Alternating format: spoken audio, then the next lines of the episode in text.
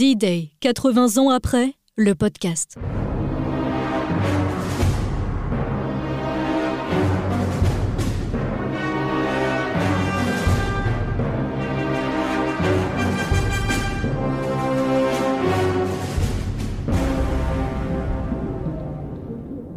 Une série documentaire Sweet FM Ouest France.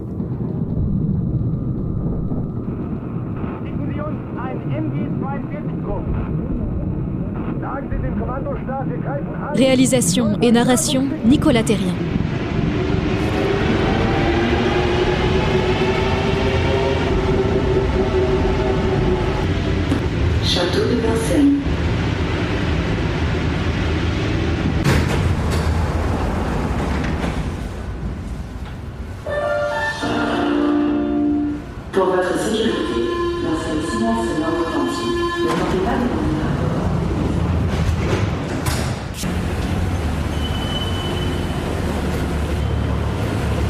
Bien me voici donc juste devant l'entrée principale hein, du château de Vincennes. Aux portes de Paris évidemment. Alors c'est là que doit m'attendre Stéphanie Trouillard.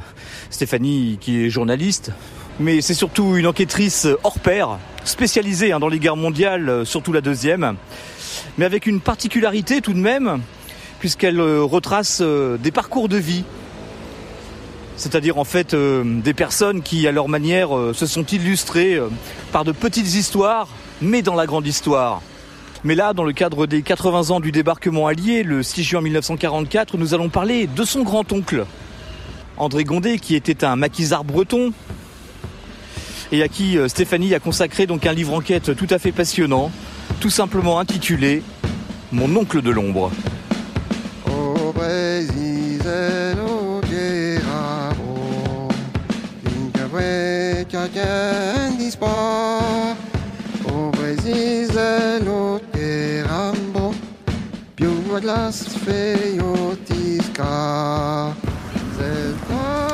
Bien voilà, j'aperçois Stéphanie qui arrive, déboulant tout juste de la station de métro euh, Château de Vincennes. Ça va? Bon bah Stéphanie, merci beaucoup de nous avoir rejoints ici à Vincennes. Il fait un petit peu humide, hein, mais enfin bon, c'est le lieu finalement que vous avez choisi pour euh, ce rendez-vous. Pourquoi? Parce que c'est un lieu que j'ai beaucoup fréquenté pendant des années. Je venais très régulièrement ici à la salle de lecture euh, des archives du ministère des Armées. Donc c'est un lieu très important parce que c'est là que mes recherches ont débuté il y a un peu plus de dix ans maintenant. Voilà, un lieu hautement symbolique. Alors on va essayer de rentrer.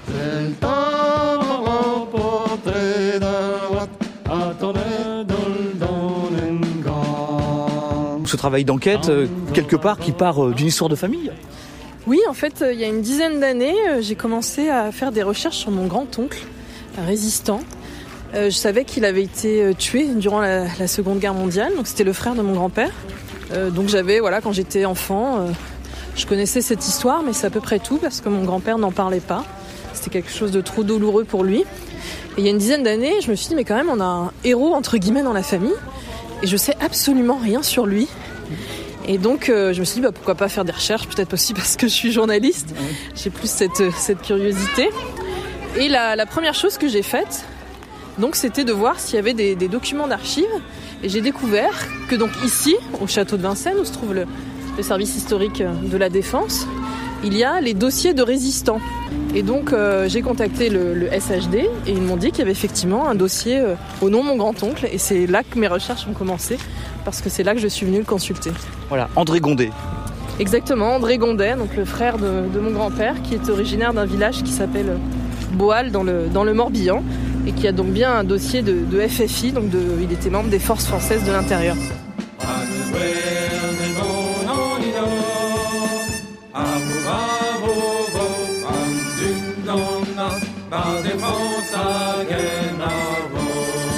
Engagé dans la résistance après avoir été envoyé au service du travail obligatoire en Allemagne. Ça, c'est ce que j'ai découvert au fil de mes recherches parce que personne ne m'en avait jamais parlé. Et donc, quand il est revenu d'une permission, il est parti se cacher, il n'a pas voulu retourner en Allemagne. Et il s'est engagé de fil en aiguille dans la résistance. Et il a participé donc au combat de Saint-Marcel. Ce qu'il faut savoir que dans la nuit du 5 au 6 juin 1944, il n'y a pas eu que des opérations en Normandie, mais euh, il y a eu aussi des parachutistes de, de- des forces françaises libres qui ont été parachutés euh, en Bretagne, dans deux zones, une dans les Côtes d'Armor et une dans le Morbihan. Et ces parachutistes, donc, ils ont été envoyés là pour faire des, opérations euh, commando. Ils s'étaient entraînés de- depuis un moment. Et c'était dans l'idée aussi de ralentir les troupes allemandes euh, qui pouvaient se diriger vers, la Normandie. Et quand ils sont arrivés en Bretagne, dans le Morbihan, ils se sont rendus compte qu'il y avait déjà des groupes de résistants qui étaient constitués. Et ils se sont assemblés dans un village qui s'appelle Saint-Marcel, où il y a eu un maquis. On estime qu'il y a eu près de 3000 personnes qui se sont assemblées là. Et le 18 juin 1944, bah, les Allemands ont fini par découvrir euh, ce camp. Et il y a eu une bataille euh, toute la journée. C'était un événement très important parce que c'est la première fois qu'il y a une opposition entre des résistants donc qui étaient épaulés par ces parachutistes qui eux étaient beaucoup plus aguerris et les Allemands. Mais à la fin de la journée, le combat était vraiment inégal, donc euh, les, résistants ont dû se disperser. Et là, c'est une véritable chasse à l'homme qui a été lancée euh, pendant euh, plusieurs semaines, parce que les Allemands ont été piqués au vif euh, par cette histoire de cette bataille de Saint-Marcel, et donc ils se sont mis à traquer les parachutistes, hein, les officiers qui voulaient à tout prix retrouver, et les résistants qui avaient participé au maquis de Saint-Marcel. Et donc mon grand-oncle s'est retrouvé avec un, groupe de parachutistes, et ils s'étaient réfugiés dans, une ferme d'un village qui s'appelle Plumelec, et ils ont été retrouvés donc au matin du 12 juillet 1944. C'est là qu'il y a 18 personnes qui ont été exécutées par des soldats allemands, mais aussi par des collaborateurs français qui travaillaient pour eux. C'était des agents de, de l'Abwehr, donc les services de renseignement de, de l'armée allemande. Ils se sont enfuis dans la nuit pour ne pas aller en Allemagne, quittant leurs parents, leurs amis, se cachant dans la montagne. Et pour mieux servir le pays, ils ont pris le maquis. Voilà, et c'est donc à l'issue de ce travail d'enquête que vous avez pu identifier que votre oncle faisait partie de ces maquisards. Oui, exactement. En fait, euh, je m'étais dit, j'avais quand même une vague idée qu'il ait participé au combat de Saint-Marcel, parce que c'était dans, sa zone euh, où il était né, où il, avait grandi, mais j'ai appris les, vraiment les détails euh, et qu'il était aux côtés de ces parachutistes de la France libre. Et petit à petit, et notamment en, en découvrant son dossier ici au SHD, où j'ai eu déjà quelques petites pistes. En fait, c'était vraiment le début de l'enquête. Il y avait quelques petites traces dans ce dossier qui ont pu me mener euh, vers d'autres documents. Voilà, bah, j'ai fait la demande justement pour qu'on puisse consulter ce dossier, peut-être le parcourir ensemble et puis évoquer naturellement cette, cette histoire qui aboutit donc à ce livre hein, que vous avez fait paraître il y a quelques années maintenant. Oui, en 2018, ça fait déjà euh, quelques années. Ce sont ceux du maquis, ceux de la résistance. Ce sont ceux du maquis, combattant pour la France. Bravant le froid, bravant la faim, défiant l'horrible esclavage. Bravant la balle, bravant ces chiens, sans jamais perdre courage. Allez, on va rentrer tout de suite. Bonjour. Bonjour, bonjour à vous, Jessie, enchantée. Eh ben Nicolas Terrien, Sweet FM. Merci, merci beaucoup pour votre accueil. Euh, on va aller du coup voir le document. D'accord. Ça vous va? Très bien. Donc là, on est dans l'entrée que j'ai beaucoup fréquentée et les vestiaires parce qu'on doit laisser euh, les affaires euh, quand on arrive. Et c'est impressionnant. Moi, la première fois que je suis arrivée ici, déjà le lieu est impressionnant en tant que tel. On est vraiment dans un des pavillons du, du château. Il y a des très beaux tableaux qui représentent l'histoire militaire française, des statues. Et on va rentrer en salle de lecture. Alors en tout cas, on vous remercie, hein, euh, Marine Gracier, de nous avoir mis à disposition donc le dossier euh, d'André Gondé, un document euh, bah, forcément que vous connaissez, Stéphanie. C'est une redécouverte pour vous Oui, ça fait une dizaine d'années que, que je l'ai pas vu. Donc c'est vrai, quand je m'étais rendue euh, ici, c'était en 2012. Donc ça fait 12 ans maintenant. Je savais pas trop à quoi m'attendre parce que je m'étais dit, bon, mon grand-oncle, c'est un petit résistant du Morbihan. Il doit pas y avoir beaucoup de documents sur lui. En fait, ça va être assez succinct parce que c'est des documents administratifs hein, pour faire reconnaître son statut de, résistant. Et je me, rappelle qu'à l'époque, c'était arrivé dans une grande boîte grise.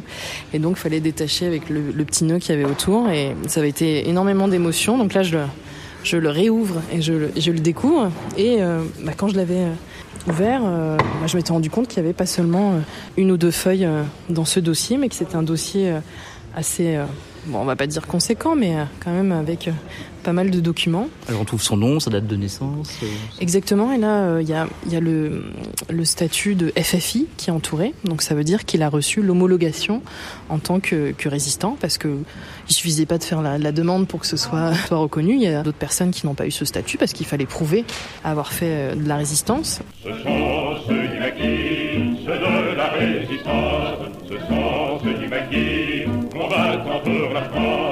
Bravant le froid, bravant la faim, défiant l'horrible esclavage. Bravant l'aval, bravant ces chiens, sans jamais perdre courage. Ce sont ceux du maquis, ceux de la résistance.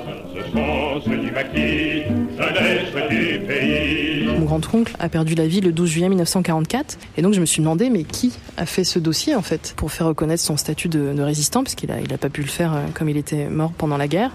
Et enfin, ce qui m'a touché beaucoup dans ce, dans ce dossier, donc là on découvre son certificat euh, d'appartenance aux forces françaises de l'intérieur, avec euh, différents documents qui valident son, son homologation. Et en fait, je me suis rendu compte que euh, bah, c'était mon arrière-grand-père. En fait, c'est peut-être ça qui m'a le plus touché en découvrant ce, document. Donc, on voit euh, que c'est mon arrière-grand-père, donc qui s'appelait Louis Gondet, et qui a rempli ce- ces documents. Donc, on voit euh, là ici signature de l'intéressé, Monsieur Gondet, père. Et donc, on voit sa signature. Euh, moi, j'ai pas connu mon arrière-grand-père parce qu'il est mort dans les années 50. Même ma mère n'a pas connu son grand-père. Donc là, d'un coup, c'était comme un témoignage du passé. De toucher ce papier qu'il avait signé, c'était extrêmement fort. Donc ça c'est déjà une première information en soi hein, pour vous. Oui, oui, déjà, ça c'était euh, une première information, euh, une information très émouvante, un peu comme un, un passage de relais, comme si c'était mon arrière-grand-père qui me guidait aussi au début de ses recherches euh, et que c'était un peu à moi de reprendre ce flambeau.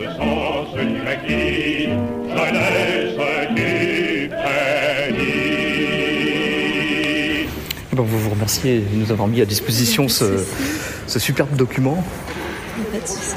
On peut peut-être continuer euh, Ouais, on va peut-être aller- ouais. Je sais pas si mon livre dans la, dans la bibliothèque. Alors qu'est-ce qu'on cherche Stéphanie?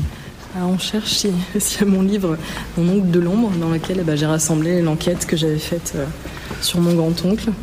Je ne sais pas s'il est ici. Première guerre mondiale, Seconde guerre mondiale, c'est classé donc par, par période.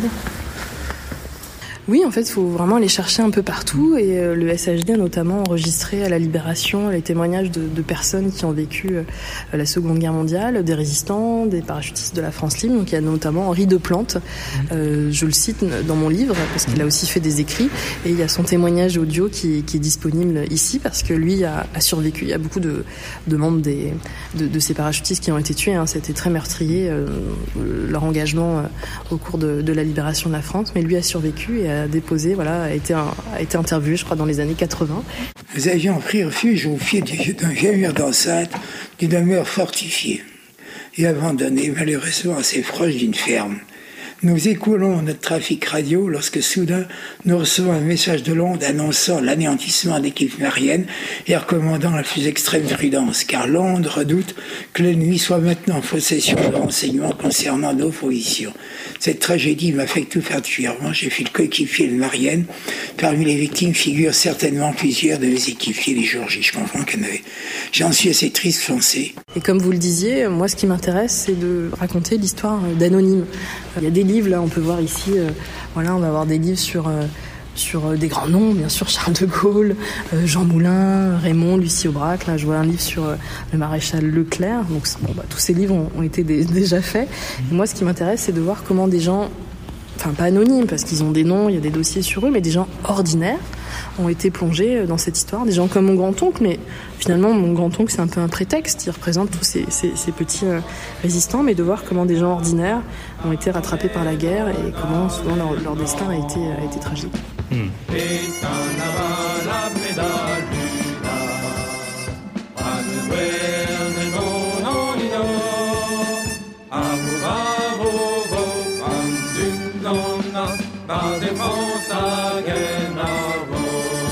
Qu'on met surtout euh, vraiment l'accent euh, dans les commémorations sur ce qui s'est passé euh, en Normandie, et c'est- bien normal, mais on oublie souvent que dans le cadre de l'opération Overlord, il y a aussi eu ces parachutas en Bretagne de membres des forces françaises libres qui ont finalement aussi participé aux opérations du, débarquement, et ça a conduit donc à, cette bataille de Saint-Marcel qui est plutôt méconnue dans les autres régions. On connaît le maquis des Glières, le maquis du Vercors, mais moins le maquis de Saint-Marcel qui été le plus importants en Bretagne et un des plus importants en France Peut-être parce que c'est le tempérament breton. Euh, les gens ont peut-être moins parlé après la guerre, ont moins cherché euh, à faire connaître euh, cette histoire. Mais il y a un musée qui est toujours important, donc le musée de la résistance en Bretagne, qui se trouve à Saint-Marcel, qui a été refait récemment et qui raconte cette histoire qui est très importante parce que c'était pour beaucoup des jeunes, des jeunes bretons qui se sont engagés et beaucoup ont payé le prix fort, hein, le sacrifice ultime en donnant leur vie pour la France, pour la libération. L'ennemi était chez moi m'a dit résigne-toi, mais je n'ai pas su. Et j'ai repris mon âme.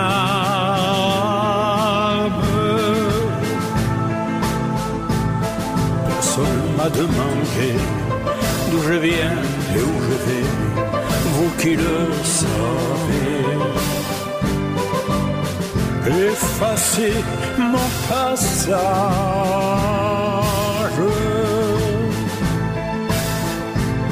J'ai changé cent fois de nom, j'ai perdu femme et enfant, mais j'ai tant d'amis. J'ai la France entière.